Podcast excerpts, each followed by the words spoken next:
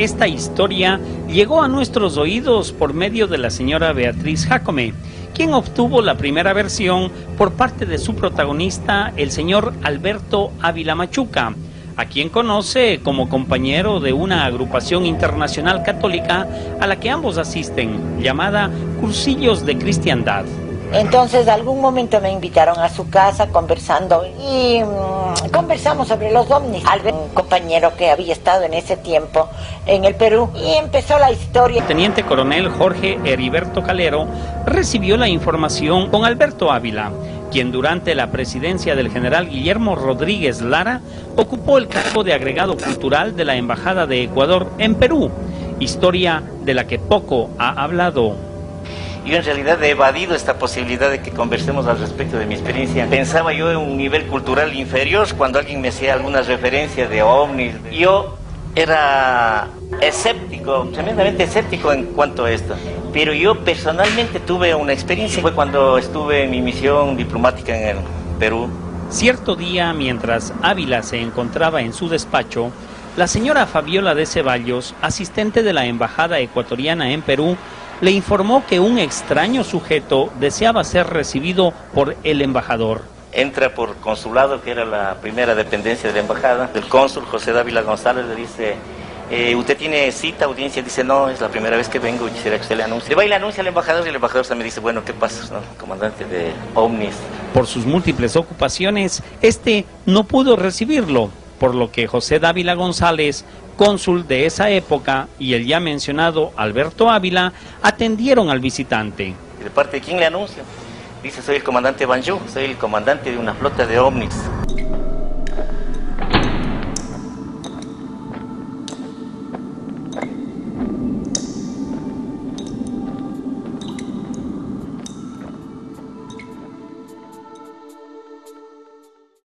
¿Qué tal, ¿Qué tal amigos? ¿Cómo están? Bienvenidos a este nuevo programa. Nos encontramos con Jaime Rodríguez, él es de Ecuador, es un ufólogo que tiene, no sé, 30, tal vez más años, 40 años de experiencia, tiene muchos programas de, ha tenido muchos programas de televisión, hoy conduce Evidencia OVNI y algunos otros espacios a través también de Internet. Es un, referente, un ponente, hace poco ha estado bueno, en, en congresos internacionales y vamos a hablar del fenómeno OVNI, de la actualidad y de los casos icónicos sudamericanos y de Ecuador. ¿Cómo estás Jaime? Bastante bien. Déjame decirte que aquí en Arequipa me han tratado extraordinariamente bien y además me da mucho gusto verte, amigo. Mira, vengo invitado por estos hermanos de Alfa y Omega que ellos hacen sus encuentros aquí en Arequipa, ¿verdad? Y bueno, eh, directa o indirectamente correlacionan el tema que yo manejo con eh, la institución que ellos tienen. Pues aprovechando eso, he venido a compartir eh, en un par de conferencias aquí en Arequipa sobre el tema pues que tú y yo desde hace algún tiempo venimos estimulando la información, ¿no? Sí, sí, hay muchas cosas interesantes que has dicho el día de hoy en esta entrevista que la he estado escuchando en, en las combis, en los taxis, por todos lados está sonando tu nombre en estos días. Bueno, Jaime, con respecto, vamos por partes. Con respecto al caso Banyu, hay, eh, no sé si nos puede refrescar un poquito la memoria y si es que hay alguna algo más que quedó pendiente. Hay mucho más que quedó pendiente. Lastimosamente hubo un cambio de gobierno, lastimosamente la CIA apretó mucho más en Ecuador a los militares y todo eso ha sido una traba para nosotros. Recuerda que esto está en los archivos del Ministerio de la Defensa.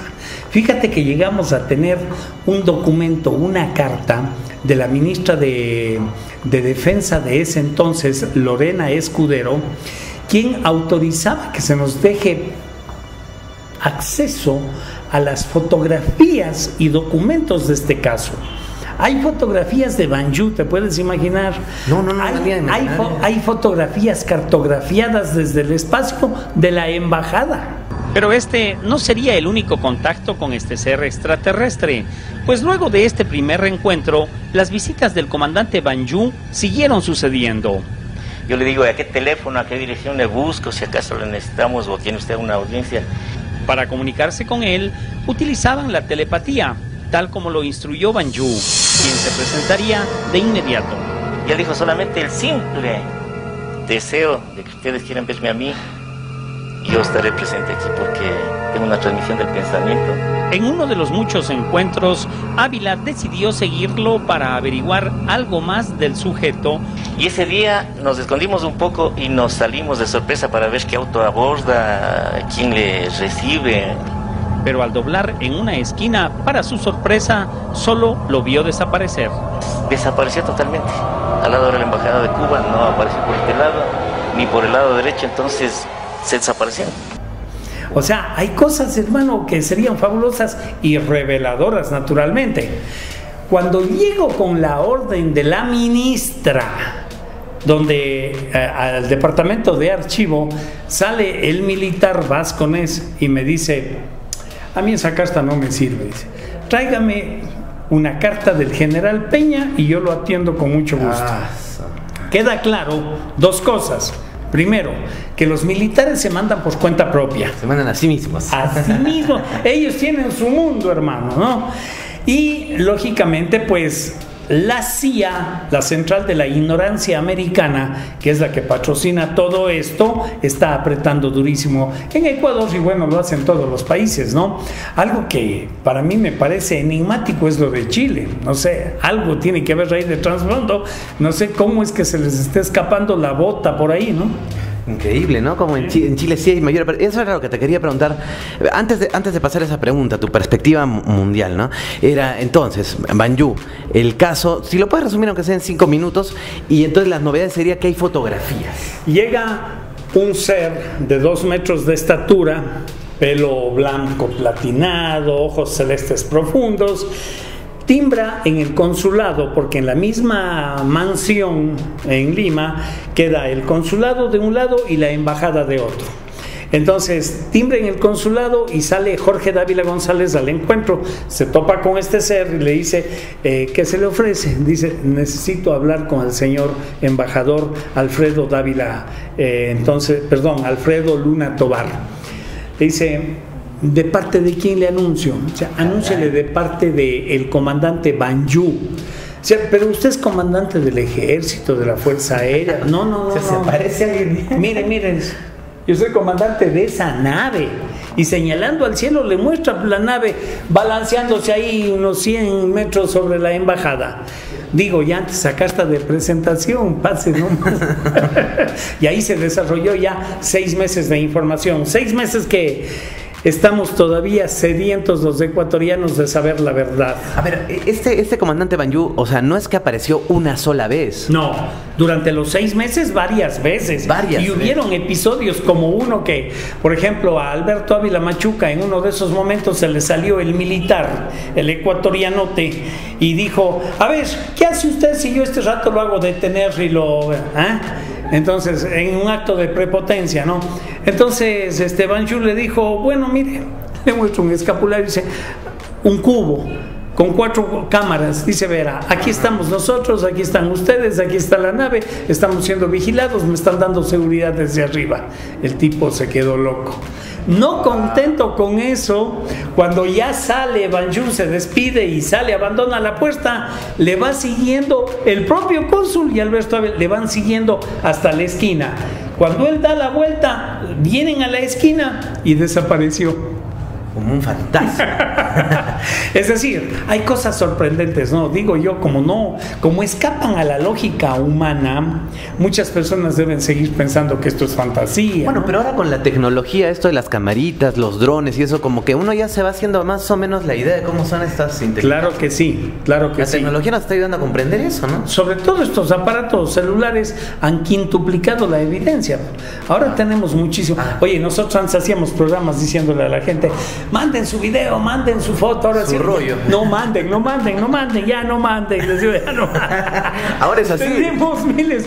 ¿Has visto el Facebook? Tenemos miles de videos. Ya hermano. se desbordó la. A ver, tú para saber que las nectarinas existen, ¿qué necesitas? Que yo te traiga tres, cuatro nectarinas, te digo, a ver, mi hermano, aquí está, estas son las nectarinas. O que te traiga un contenedor repleto de nectarinas. No, acá abajo tengo 5 mil nectarinas. ¿no? Claro, es claro. una grosería, pero hermano. Ya, 4 o 5, comprobado. Y vamos a otra cosa. Vamos a otra cosa. Todavía hay nectarín por allá, mira, no sabía. Pensé que es solo guaraná. Bueno, llegaba antes acá mucho más. Bueno, este, es una bebida, ¿no? Por si acaso, si no lo. Muy bien. Eso es. Entonces, hay, habría del caso Banyu fotografías, microfilmaciones. documentos donde se retratan, porque esta gente era gente de inteligencia, ¿no?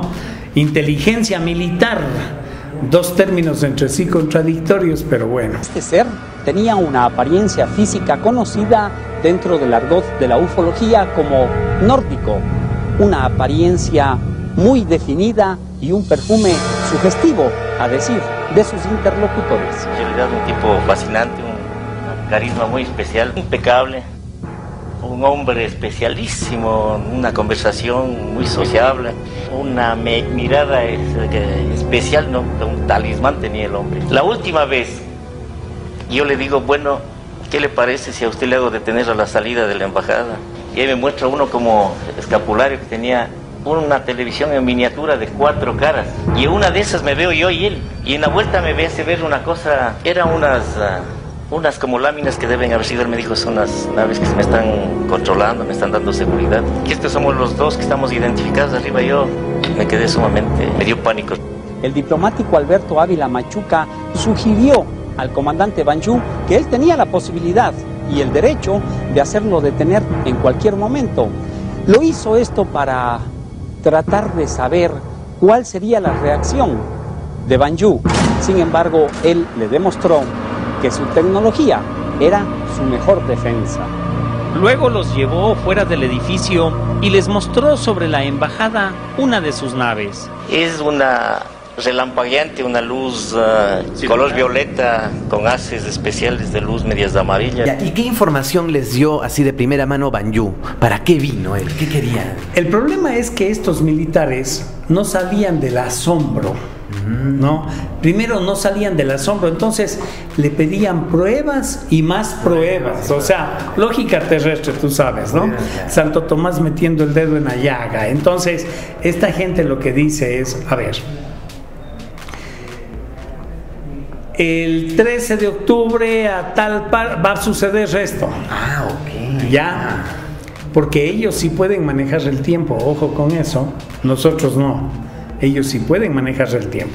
Por eso tú verás que cualquier pronóstico que hacemos los humanos siempre fallan, porque eso no se da. O sea, no pueden, ellos sí pueden manejar el tiempo, ¿ya?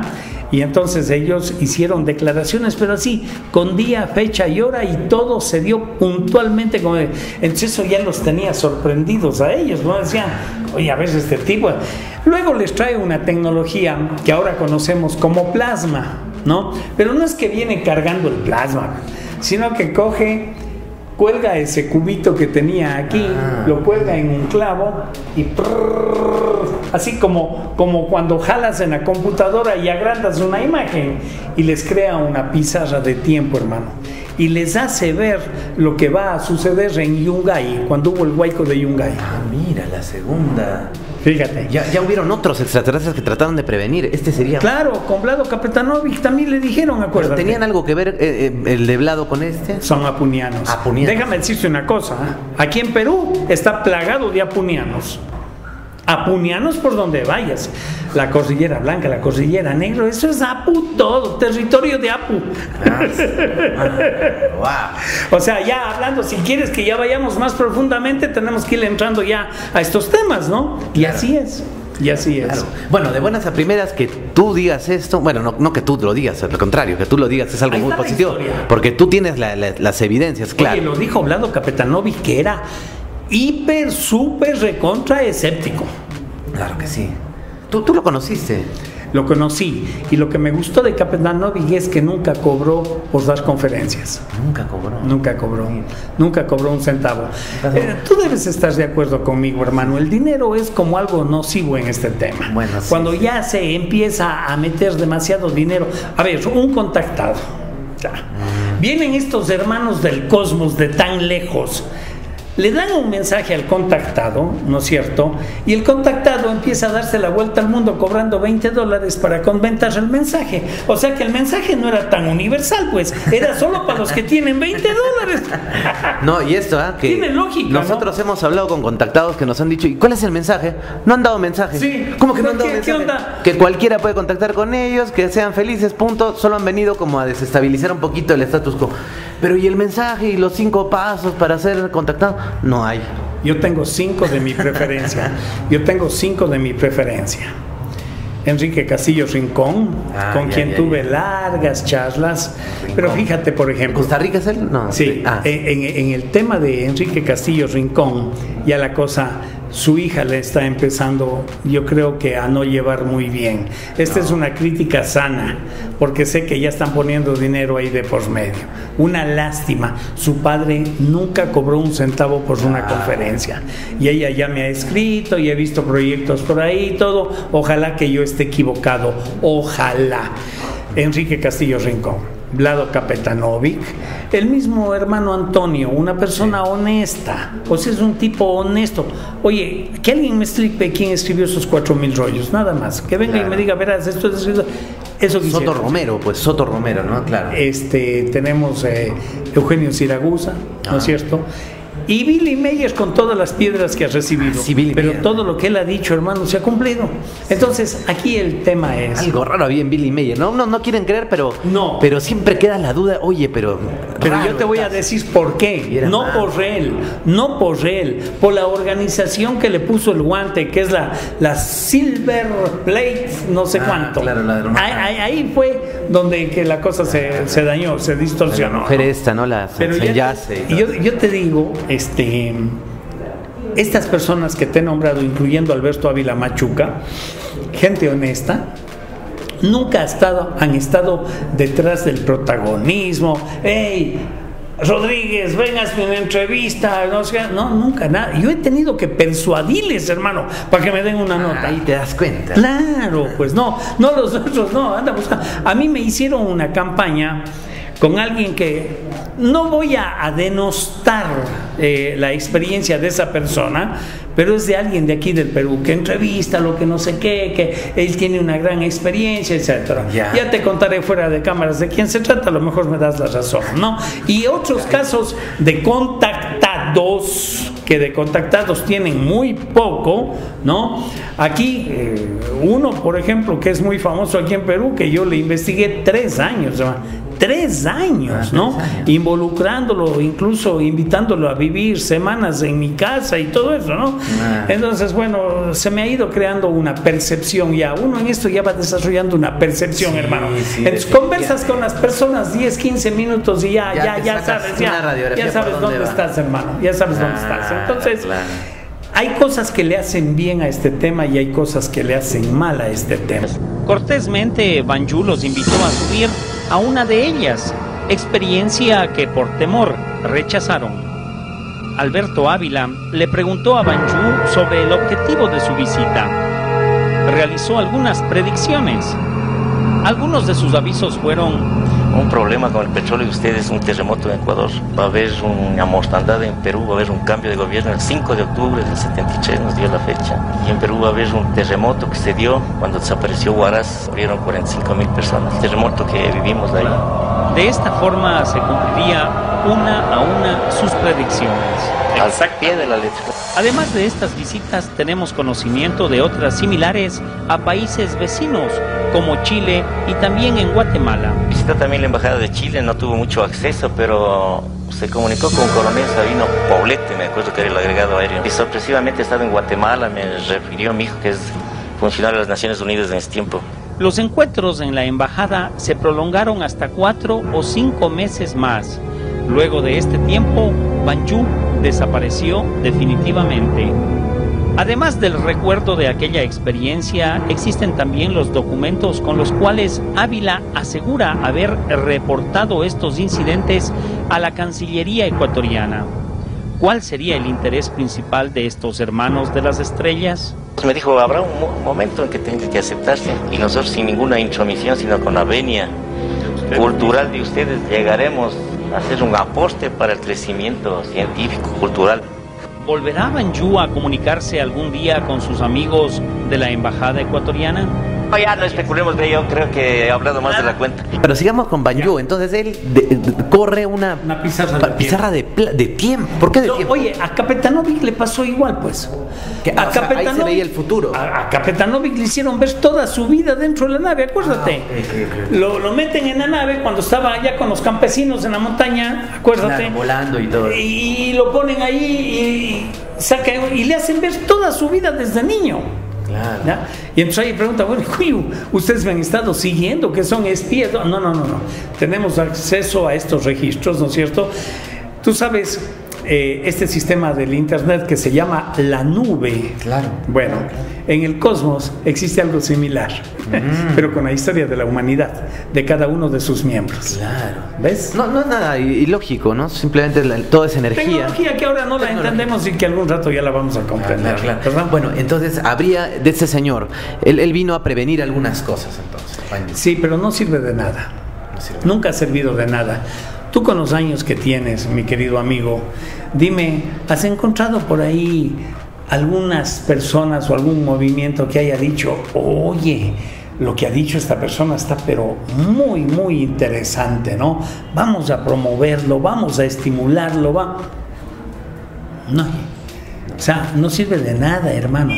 La castilla de cigarrillo dice fumar mata y la gente igual lo compra. O sea, aquí el punto es que el propósito de la visita de uno de estos seres debe ser altruista. El propósito. Porque ¿para qué estamos en este planeta? Ese es uno de los primeros cuestionamientos que uno se hace cuando busca información. ¿Para qué carrizo estamos aquí? ¿Ok? Para un solo propósito. Evolucionar conscientemente, conscientemente. Y eso es por méritos propios, hermano. Eso no es ni por años de servicio. ni- Entonces la gente generalmente está esperando que el vecino cambie para él cambiar, que el primo se arregle para él arreglarse. que- No, no, no, no. Oye, el mundo, el mundo no va a cambiar, hermano. Desde que te vi la última vez hasta ahora el mundo va para peor. No me digas que no porque te doy datos. Entonces, el mundo va para peor y seguirá así. No sé quién me dijo, oye, ¿y Jesús no iba a arreglar las cosas? Porque hasta ahora Jesús no arregló nada. Así es. Dos mil años y seguimos igual. Así es, y el que tiene que arreglar eres Nu- tú. nunca nos salvó nada. Claro, yo tengo que arreglar.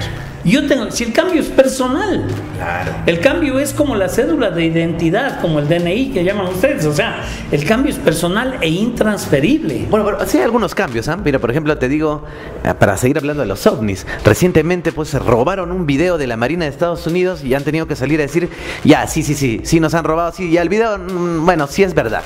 ¿Cómo ves el panorama de la desclasificación ovni mundial? Sobre todo con este caso puntual, que dicen que tienen material exógeno, ¿no? Nuestro querido amigo de Blink 182. Te voy a decir algo.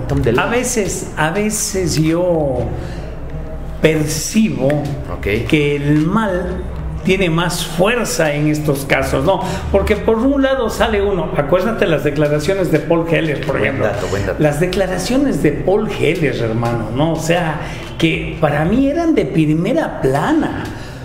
Un ex ministro de Defensa del Canadá diciéndole a Obama en su tiempo, señor Obama, pare la paranoia bélica, dediquémonos a revertir el proceso del calentamiento global, como los extraterrestres nos lo vienen diciendo hace más de 60 años. Hermano, eso era para primera plana, eso era pero top. No, en Latinoamérica no había ni un periódico esa noticia. La astronauta Stephanie Shin Piper, viste que se desmayó Sí, porque claro. vio una nave en ángulo de colisión, tuvo que retardar en un regreso, eh, en un día el regreso a tierra de la misión Atlantis STS-115. O sea, ¿qué onda? Y han habido tantos casos, han sido shocking. Este mismo caso del mismo Robert Salas, a quien tú has entrevistado varias veces. Oye, para mí es brutal lo de Robert Salas. Eso debe ser un SOS a la humanidad, hermano. Caray. Pero, pero no, no, no llego a comprender, entonces, ¿este caso de la Marina sí ha salido en Washington Post? ¿O tú crees que es falso? Miguitas de ternura, diría la canción. Dos citas, hermano, o sea, un paramito, una lluviecita lenta mientras el granizo cae en Ok. el mal, hermano, ¿no? o sea, Entiendo, entiendo. Es, es peor. Mira, mira cómo está el planeta. O sea, solo te pongo un. Ya. Te voy a poner tres ejemplos, ya no me preguntes más de esto. Mira, ¿cómo se te hace que el país más rico del planeta, Arabia Saudita, esté matando al país más pobre del planeta, Yemen? Eh, dame alguna lógica, dame alguna explicación. No, está mandando a matar a la gente de Yemen, pero desde hace seis años dándole bala y bala. O sea, ¿en qué lógica cabe eso? El más rico del planeta, que se supone que tiene todo el oro del mundo, toda la plata del mundo, matando a los más pobres, hermano, ¿no? Aquí va otro dato. Tuve la oportunidad de conversar con este señor Peña, que ahora mismo se, va su se me va el nombre, pero que es el director de las juventudes de la ONU. Eh, fui a, Baja California invitado por este buen amigo Dino de Labra y estaba dando ahí una charla y se me acercó y conversamos. Me mostró datos estadísticos que son brutales, hermano. Mira este. El presupuesto que se está gastando en infraestructura bélica, llámese mantenimientos de cuerpos militares, armamento y todo. El presupuesto que se está gastando en infraestructura bélica en un mes, en un mes es el mismo presupuesto que serviría para dar de alimentar a toda la humanidad 10 años. Un mes, hermano. O sea, si no eres consciente, mm, este dato pasa desapercibido, pero si eres una persona consciente te va a choquear, hermano. O sea, dices, coño, en este planeta vivimos, en este planeta vivimos, hermano. Entonces tú dices, a ver, esto no va a cambiar. Los intereses son brutales, son brutales. Y ojo que por ahí ya va ganando fuerza esa teoría de que algún grupo de alienígenas anda como arrimado con algún gobierno. ¿Que los reptilianos? No, no. Yo no te voy a hablar de ese término porque eso es plata para los youtubers. No, te estaba molestando porque te escuché hablando de eso en la radio.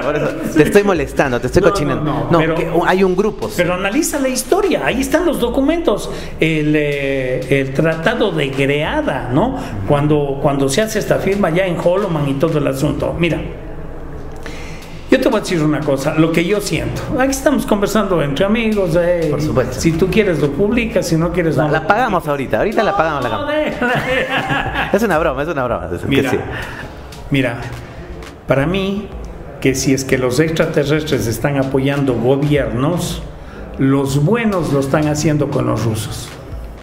¿Tanto así? Sí, sí. Sí. Observa, observa la conducta, observa los niveles, observa el caos que existe en el planeta. Observa quién crea el caos. Observa cuando el cabeza blanca este, cara pálida, va a, cualquier país, ¿a qué va? A vender armas. Primerito a vender armas. Ah, Él cuando te habla solo te habla de dinero, dinero, dinero, dinero y dinero. Nada más. Es el único referente para él. ¿Ya? Vamos para el otro lado. Veamos lo que hace Putin. Donde va, trata de ir con el balde de agua para apagar el fuego. A ver, párate, párate, párate. ¿No? Mira cómo ya ha bajado la tensión en Siria. Sigue bajando, sigue bajando, haciendo lo imposible para que la cosa se calme. ¿No? O sea, el otro hace el fuego, este trata de apagarlo, ¿no? Y así, si tú empiezas a ver el referente en todo el planeta, cuál es la actividad, a cambio de que este señor o este gobierno tiene 109 bases militares en todo el planeta. 109 bases a cambio de... Solo te voy a dejar algo ahí como ejemplo. ¿Ya? Estadístico. Estadístico, checa las estadísticas. En Colombia país vecino del nuestro, existen, existían cuatro bases militares de los norteamericanos, cuatro. Colombia ya. Cuatro. Ah, para el tema de la ya, Sí, acá. Cuatro bases. Ahora existen nueve y la capacidad de producción se ha duplicado. Explícame, que alguien me explique, como diría Condorito, o sea, por Dios, que alguien ¿Cómo se va a duplicar eso si, si, se duplica? Si, se duplica, hay nueve bases. Entonces hay que sumar nomás. Claro. Uno más uno es dos. Y ahora hay el doble de... Que alguien me explique algo lógico, con la tecnología que tienen, ¿ah? Ojo, eso quiere decir que soterradamente existe un mercado criminal brutal, pero está tomando cuerpo, hermano, está tomando cuerpo. Entonces, este es el punto, el mejor negocio, ¿no es cierto? Ahora, entre medio de toda esta vorágine de dinero, dinero, armas, armas, armas, compran matrices informáticas y le dan al pueblo y le dan a la gente. Entonces a la gente le tienen distraída en qué? En la telenovela de siempre. El político ladrón, la Shakira, los Power Rangers, cantantes bailantes, crónicas roja, fútbol, cosas que no le ponen nada a tu vida. Nada. Nada. Entonces, claro, viene uno con este discurso y no vende. no vende. Entonces dice, no, no, es, eh, tráeme cantantes, bailantes, dábame fútbol. ¿eh? Ah, la gente ya se está dando cuenta. Mira lo que acaba de pasar en Ecuador. Yo no soy Ah, político. sí, sí, sí. Yo nunca he sido político. Pero solamente yo te pregunto una cosa. Y, y en Ecuador tuve una conversación con un alto político a raíz de esto. Conversamos y me llamó y me dijo, Jaime, mira, mira esto. ¿Quién tiene más méritos?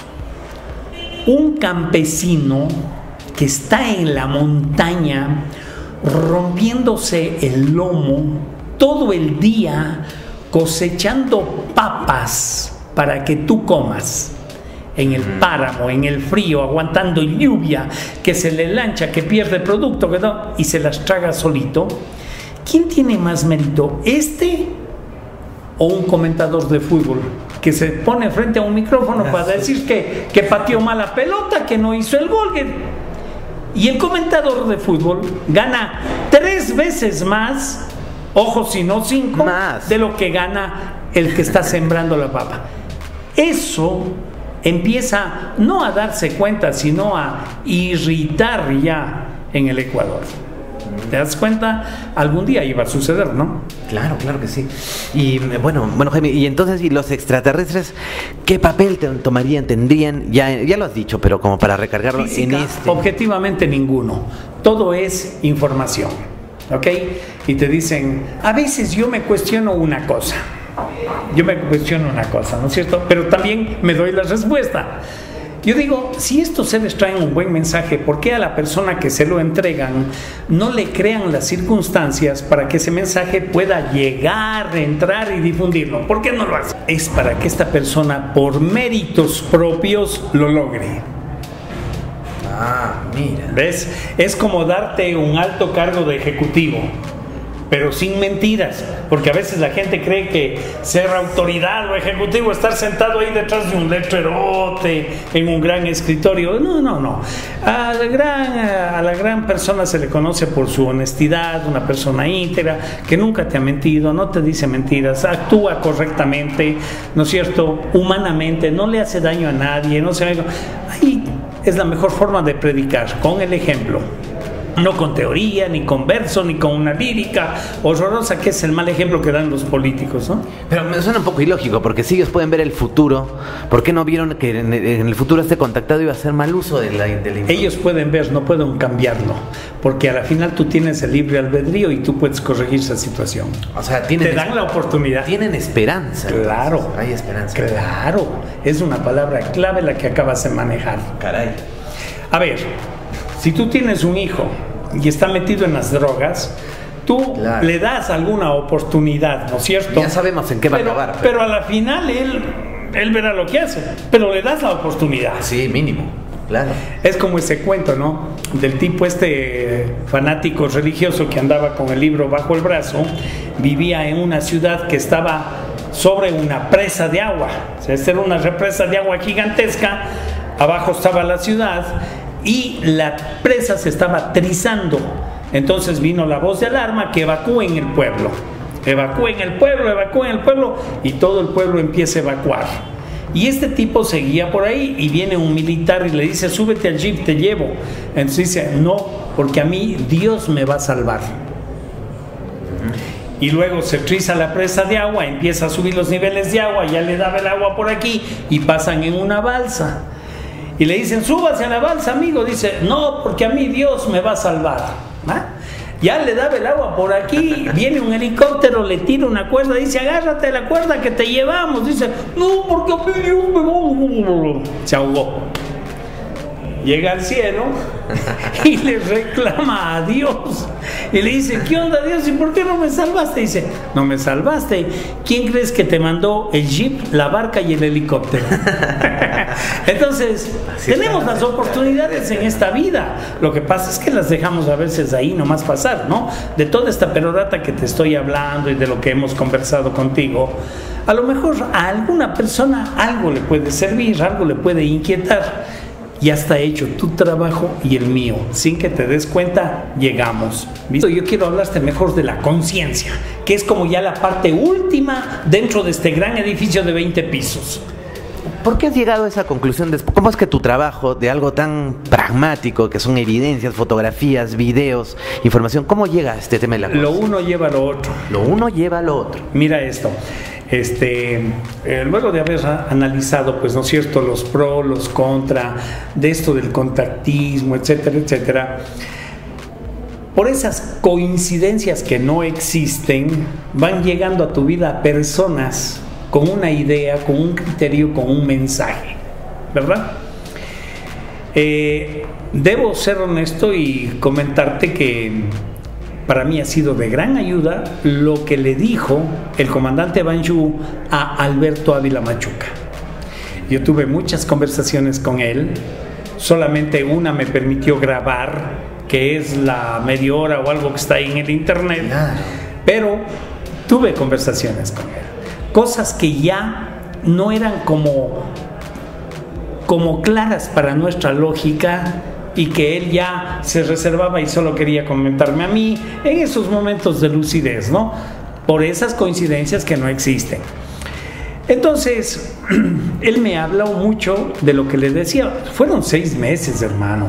Fueron seis meses interactuando, iban tomando nota, hay escritos. Unos él se llevaba a la casa y se repasaba, ya la mujer se asustaba. Le decía, ya deja eso, Alberto, a lo mejor es una broma que te están haciendo. No, no, no, dice, esto es más, si les invitó a subir a la nave, ahí sí no aceptaron, les tembló las piernas, vieron la nave. A ver, señores, vámonos.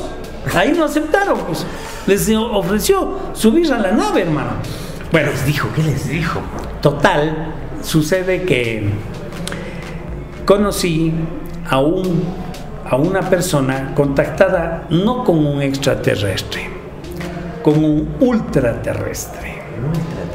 Pero fíjate que él, a ese nivel de información, ya no le interesa ni quiere siquiera que la gente se entere que él tuvo el contacto con el ultraterrestre. Yo le digo, pero ¿por qué? Dice, porque la gente se fija en los detalles y se pierde la esencia. Mira el mensaje de Jesús el Cristo, este gran extraterrestre que vino hace 2019 años, todo el barullo que se ha formado ¿eh? y las divisiones por los detalles que unos dicen, no, que tuvo ocho hermanos, que otro que la María no era virgen, que la Magdalena, su moza, su mujer, que la hija, que, uh, horrores. Y por esos detalles, y se forman los pentecostales, los cuadrangulares, los adventistas, los del último día, los del penúltimo día, y horrores de fracciones.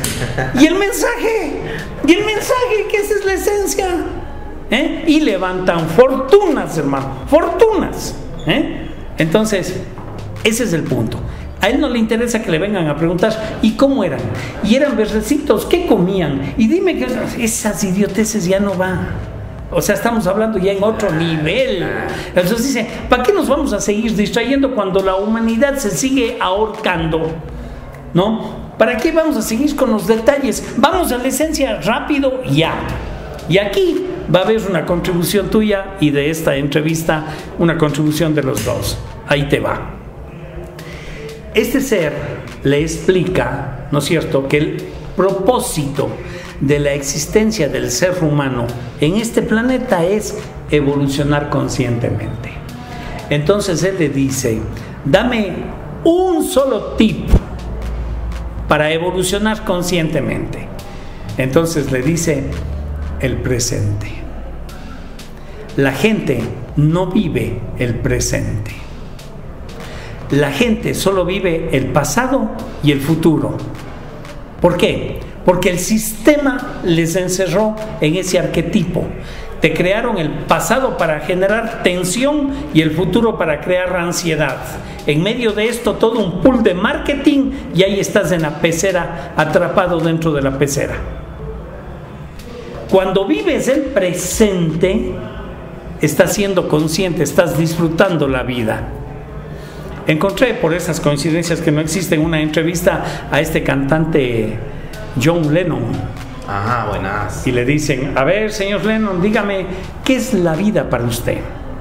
Y él les responde, la vida es todo aquello que se nos pasa por delante mientras estamos preocupados de otras cosas. No. Tiene razón. El tiempo, pasado, futuro, no. Estás en la ducha, pero no estás en la ducha. Estás con la mente por aquí, por allá, no percibes el jabón, no te vas. Ve, me ha salido otra espinilla. Nada. Estás conduciendo, pero estás con la mente por aquí, por allá. No estás viviendo el presente. Una de las claves para tocar con tu conciencia ya, vivir el presente. ¿Cómo hacerlo? ¿Cómo hacerlo? Regalemos de un libro a las personas. Regalemos de un libro. PDF. Por PDF. Esta entrevista la están viendo por internet. Ok. Diles a las personas que pongan la palabra libro, nada más la palabra libro, en el Facebook, ufólogo Jaime Rodríguez, solamente la palabra libro, por el inbox, no, no en comentarios ni nada, al inbox, o si no a mi correo, que también está ahí, a mi correo, solo la palabra libro. ¿Ok? Y yo les voy, a través de esta entrevista tuya, que ha sido el puente, a regalar este libro de 80 páginas que se llama El poder del ahora, dictado por un ser ultraterrestre a través de una persona. ¿Quién es esta persona? ¿Qué importa quién es esta persona? no importa los detalles, no importa. Vamos a la esencia, vamos ya. Mira, Jaime, tienes La- que darles el libro, si no, van y te van a hacer problemas en tu Facebook. No, no, no, si yo lo hago con mucho gusto. No, yo- yo, yo lo hago con mucho broma. gusto. Mira, No, dime, dime, te corté. y, y- y es más, este, luego, luego de, si es que ya leen este libro y empiezan a caminar eh, más conscientemente, pues les regalaré un segundo libro con mucho gusto, ¿no? Del mismo autor que lo acaba de escribir. Ah, buenísimo. Entonces, claro, pero todo esto es para las personas que tienen ahora, en este momento ya la necesidad de una información, porque están viendo y se dieron cuenta de que el mundo no va a cambiar, el que puede cambiar es uno. Yo, pu- o sea, yo a ti lo único que te puedo asegurar es que yo voy a cambiar. Eso te aseguro. Que el primo, el vecino, el taxista, eso yo no sé, no respondo de eso.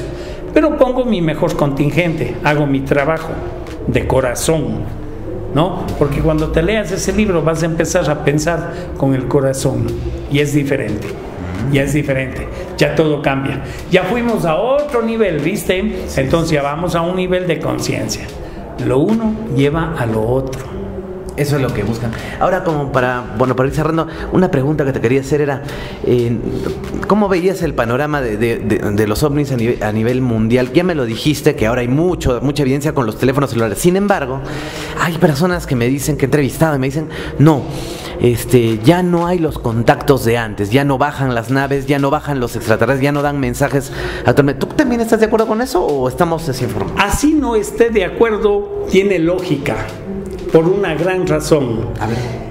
Ya toda la información que necesitamos para componer esta vida ya está aquí, ya la tenemos, ya está. Información ya hay de sobra.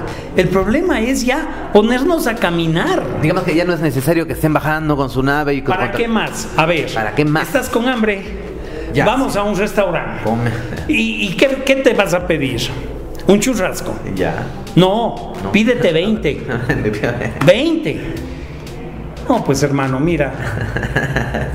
El alimento al estómago es como la información al cerebro.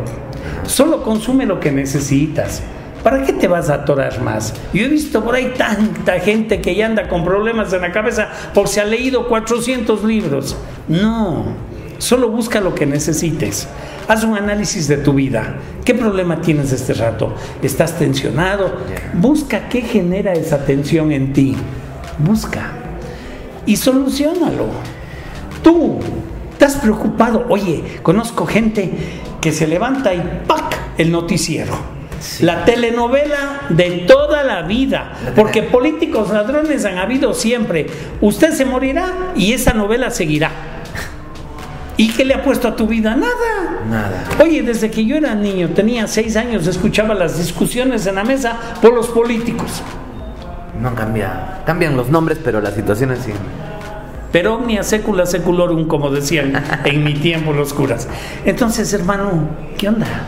Es momento de que ya nos pongamos a caminar, ¿no? O sea, al margen, si tú te das cuenta cuando llegas a ese nivel, incluso ya los seres extraterrestres ya hicieron su trabajo. Aquí ya toda la información que nos tenían que dar ya está aquí. Yo no soy extraterrestre, pero pídeme información para algún problema, te doy la solución. El problema es cuán dispuesto estás tú a revertir tu conducta para entrar a allanar ese problema. Caray. O sea, sigues fumando y no quieres morirte de problemas en el pulmón. No, pues, o sea, vamos arreglando las cosas, ¿no? Vamos arreglando las cosas. Aquí ha habido todo. Tú sabes de la casuística, Oni. Aquí ha habido de todo, hermano. Acuérdate a este señor que lo llevaron a la isla de French y lo curaron, nada. Es un caso brutal. El, mismo caso de la diplomacia extraterrestre. El del comandante Santa María, pues, hermano, oye, es hasta una. Hombre, yo lo veo hasta una grosería que alguien de aquí, de Arequipa, se siga preguntando si hay ovnis, teniendo este caso de Santa Increíble, María, ¿no? hermano. O sea, eh, pero bueno, E- e- Eso es lo que también te quería preguntar, ¿no? Yo, yo, yo te veo entrevist- eh, en entrevistas a periodistas acá, en otros lados, les cuentas esto y, y siguen dudando, ¿no? Te dicen, pero señor Jaime, ¿usted ha visto? Pero tiene videos, pero tiene fotos. ¿sabes una cosa? Tienes como 7000 videos, ya los Es, es la mente, es la mente. O sea, no la podemos mente, creerlo. La mente es el cuco que tenemos dentro de nosotros. ahí, ¿no? Sí, la mente es el cuco que tenemos dentro de nosotros. La mente se resiste, se resiste a cambiar, se resiste a revertir la conducta, se resiste, hermano. Estos diplomáticos de la embajada de Ecuador, teniendo a un ser extraterrestre al frente, viendo su nave, les invitaron a subir, les dijo y les respondió todo lo que querían, les demostró una tecnología brutal y aún así anda a ver la vida que llevan ahora. Dentro de la pecera, igual.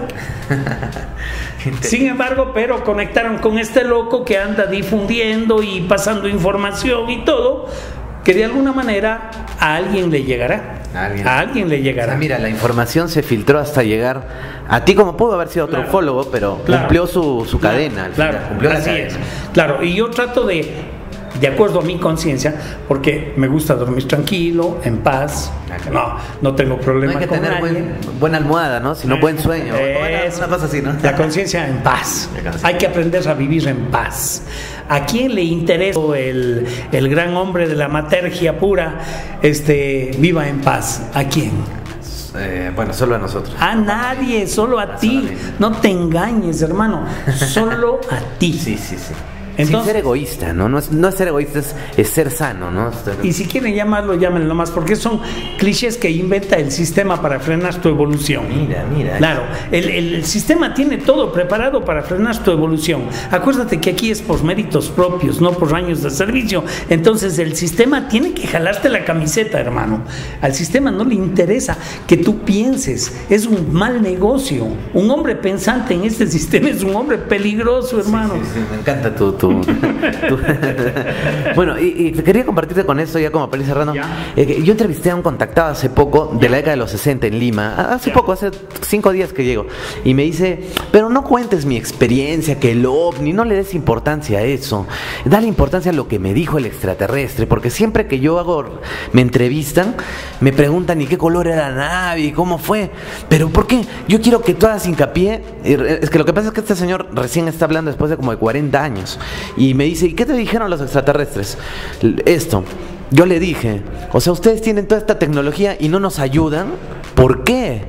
Y él me respondió así, todo aquel que esté en la capacidad de hacer una pregunta, está en la capacidad de responderla y resolverla. Me haces acuerdo. Me mató, me dijo. Claro, me, me haces acuerdo de Vlado Kapetanovic. Ah, mira. Cuando vienen y les dicen, ¿y de dónde vienen ustedes?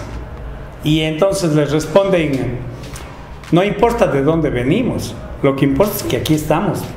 Caramba. O sea, es- es- esas son frases bien extraterrestres porque te... Claro, claro, Te claro. ¿Para qué vamos a entrar en detalles? Ya, deja fuera los detalles. Vamos a la esencia. El mundo está en el suelo por esto mismo. Que la gente anda con los detalles y la tontera. Pero bueno, gente hay para todo. El proceso va a seguir su camino. Tú sigue haciendo tu trabajo, que haces una gran colaboración, hermano. Gracias, gracias. Yo sigo haciendo el mío. Y bueno, por ahí a alguien le llegará. No, sí. A alguien le llegará. Al menos ya en este programa vas a contribuir con un libro de 80 páginas quiero, quiero. para todos los que escriban. Quiero mi libro, yo también voy a poner Ah, libro ahí. bien, bien, libro. bien. Muy bien, eh, Jaime, ya para terminar ahora sí, entonces déjanos tus contactos o algún mensaje final que quieras recalcar y lo que quieras, Ana, dicen las cámaras. Que, que no crean nada de lo que yo digo, porque si van a creer todo lo que yo digo, van a terminar manipulados por mi información, que es contra lo que he peleado toda la vida, contra la manipulación de información. Pero eso sí, que no lo crean, pero que tampoco lo nieguen. Investíguenlo. Investigar es la mejor forma de acercarse a la verdad. Cuando buscas un conocimiento, hermano, a lo mejor encuentras información sensible. Esa información te vuelve una persona más consciente. Y recuerden, mientras más conscientes seamos, más cerca de Dios estaremos. Gracias, brother.